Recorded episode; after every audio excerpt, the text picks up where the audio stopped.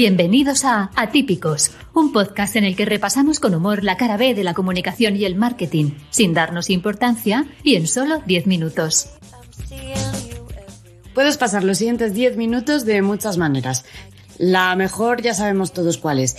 Y la segunda mejor manera pues es escuchando Atípicos, claro. Hoy tenemos un programa tan variado como los cócteles de Grefusa, que por cierto, vaya campaña se han marcado con la pipa de la paz, nos ha sorprendido muchísimo a todos. Pero hoy no vamos a hablar de eso. Y es que tras sobrevivir a la caída de trozos de cohete en Madrid y a unas nuevas elecciones, pues nos merecemos unas risas para amenizar la semana. En este capítulo hablaremos de la campaña de HBO para la nueva temporada del Cuento de la Criada Tendremos una charla cinéfila sobre la peli Apolo 13 en ficción o realidad y entrevistaremos nada más y nada menos que a Pepa Rojo, Creative Strategies de Facebook en España. Y aquí en el micro, como siempre, estoy yo, Ángela Mozo. Así que nada, empezamos ya mismo. Hoy tenemos a nuestro compañero Víctor para contarnos una campaña que seguro que os suena a todos. Se trata de la campaña que ha puesto en marcha HBO con motivo del estreno de la cuarta temporada del Cuento de la Criada. Nosotros somos muy fans de esta serie y esta campaña la verdad que no nos ha dejado indiferentes. Hola Víctor, bienvenido. Cuéntanos en qué consiste esta campaña. El Cuento de la Criada es una serie basada en la novela distópica de Margaret Atwood.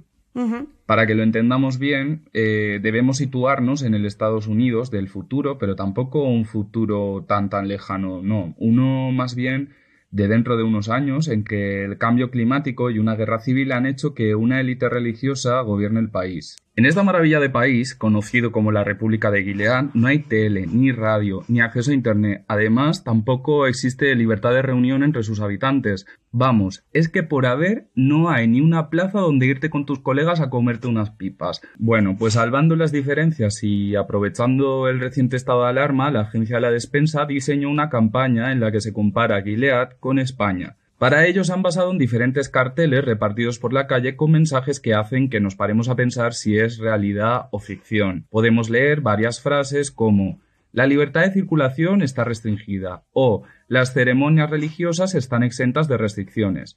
Al final todos los carteles se acompañan con la pregunta ¿Gilead o realidad? Creo que es una campaña mmm, bastante sencilla, apoyada en Mapis y completamente off, pero que llega bastante bien al espectador y puede resumir perfectamente lo que es esta serie. El que sea completamente offline casa muy bien con esa sociedad analógica, autoritaria, sin acceso a Internet y donde los carteles son de las poquitas cosas que podemos ver en la serie que comunican. Por otro lado, los mensajes de la campaña casan muy bien con este momento actual que nos está tocando vivir y que sin duda pues la hacen una campaña típica.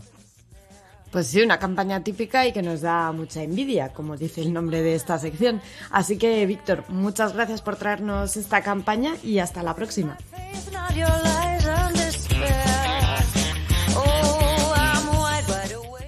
Y ahora pasamos a nuestra sección de ficción o realidad, en la que Marisa Casado nos trae una película que a priori no parece que tenga nada que ver con el mundo de la comunicación, aunque ella nos asegura que sí y nos va a explicar por qué. Marisa, ¿de qué peli vienes a hablarnos hoy? Hola Ángela, encantada de estar aquí de nuevo. Pues efectivamente, hoy vengo a hablar de una película que revisioné hace poco y que me sorprendió porque no recordaba que tuviera escenas relacionadas con nuestro trabajo. La película, como sabéis, nos regala una de las frases más famosas del cine que nosotros para este podcast vamos a cambiar por Houston, tenemos un problema de comunicación. Lo difícil que resulta vender una historia positiva ante el interés de ciertos medios por titulares negativos que aumenten sus audiencias. En una escena de la película vemos cómo los astronautas, una vez en el espacio, conectan sus cámaras de vídeo y, muy emocionados ellos, comienzan a hablar con el espectador para compartir sus aventuras y anécdotas durante la misión.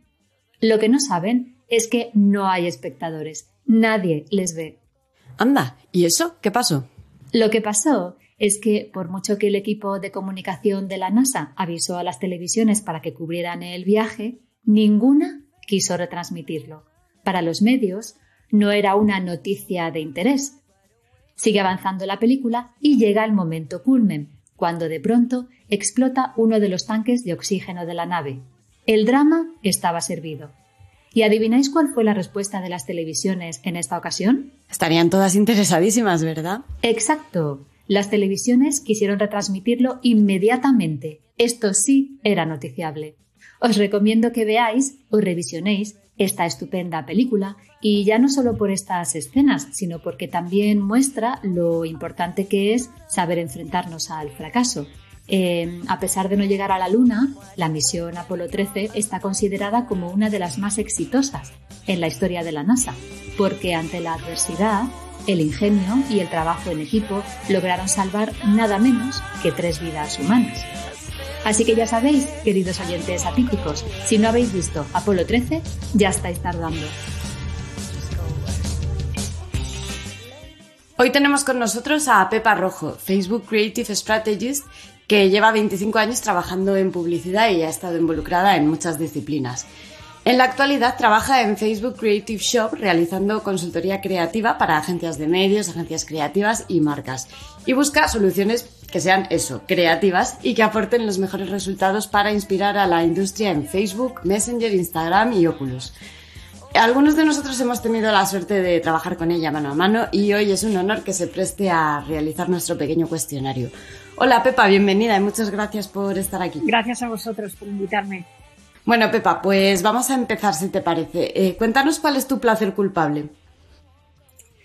Pues yo te diría que parece como muy común, pero básicamente la comida. Me encanta comer, eh, me encanta comerme todo. Esto ha sonado muy mal, pero, me refiero a cocinar y, hacer todo tipo de planes que tengan que ver con comer. ¿no? Yo creo que durante el confinamiento ha sido para mí un gran placer poder cocinar en casa. La cocina es un lugar, uno de los mis lugares favoritos, eh, pero también la báscula de decir que la he notado y a veces te sientes efectivamente un poco culpable, ¿no? Está este método japonés, ¿no? Para estar más saludable, ¿no? Que dicen, que dice que con una comida al día bastaría, ¿no? Pero al final creo que a todos nos gusta comer, abusamos de, de buscar momentos no solo para alimentarnos, sino para disfrutar de la comida.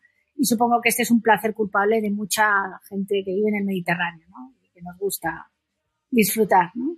Pues sí, totalmente de acuerdo.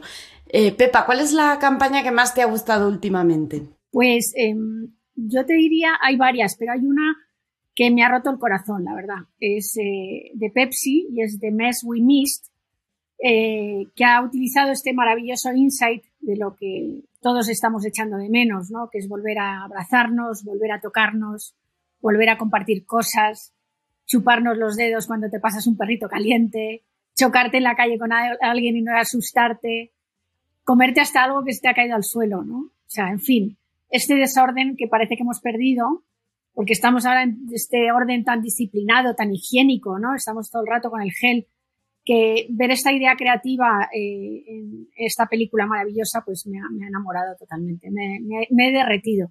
¿Y un momento en el que pensaste, ¿por qué me dedico a esto? Yo creo que cada vez que te despiden de algún sitio piensas, coño, ¿qué estoy haciendo aquí, no? Pero eh, además yo estudié Derecho y, y ahí, ha habido situaciones en mi carrera profesional que he dicho, ¿qué estoy haciendo con mi vida? Pero no, pues la verdad es que la publicidad te da muchas satisfacciones. Sí, porque no estudié una oposición. Sí, efectivamente. Lo piensas y enseguida vuelves a, la publicidad. Vale, Pepa, eh, cuéntanos, ¿cómo fue tu primera entrevista de trabajo? Pues fue una, en una multinacional eh, yo tenía un, book, una carpeta muy, muy de novato, muy precaria y la verdad es que eh, me dieron una alegría cuando me dijeron que no la tenía que enseñar, ¿no? Porque lo primero que me dijeron fue, ¿qué quieres ser? Redactora, quería ser copy y me dijeron, pues escribe un cuento de lo que quieras y nos lo traes la semana que viene. Entonces, pues, pues bueno, pues estas cosas bonitas que suceden que luego salen bien, salen bien. Qué buena experiencia. Eh, y una idea tuya que creías que era brillante, pero solo lo creíste tú. Yo creo que muchas.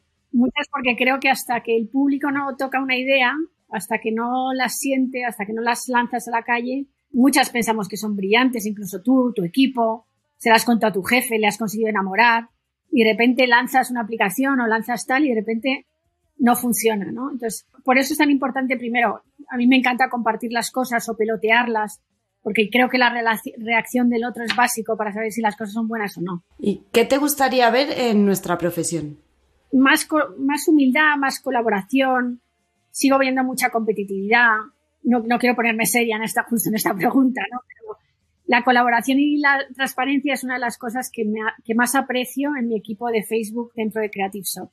Esa colaboración de todos los archivos compartidos, de poder eh, trabajar en un proyecto que no sea tuyo, pero aportar otro punto de vista, que, que, necesites algo y de repente te envíen referencias ¿no? de miles de equipos.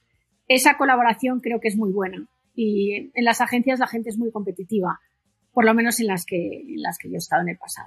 Bueno, Pepa, pues mm, muchísimas gracias por, por participar en nuestra entrevista y bueno, nos vemos en el próximo Atípicos. Gracias. Besos. No comáis demasiado. vale, lo intentaremos. Pues hasta aquí el Atípicos de hoy. Espero que te haya gustado, ya sabes que lo hacemos con mucho amor y que compartir es vivir, así que si te ha gustado, no te lo calles. Háblale de nosotros a tu familia, a tus amigos, a tus mascotas, a tus amantes, para que también nos disfruten. Muchas gracias por estar ahí y hasta el próximo Atípicos. A que se te ha hecho corto. Os recordamos que aún no tenemos patrocinador, por si hay alguna marca interesada. En redes somos archetype-es y este es nuestro podcast, Atípicos. Síguenos y déjanos tus comentarios con el hashtag Atípicos. Música de Madame Snowflake bajo licencia Creative Commons by 3.0.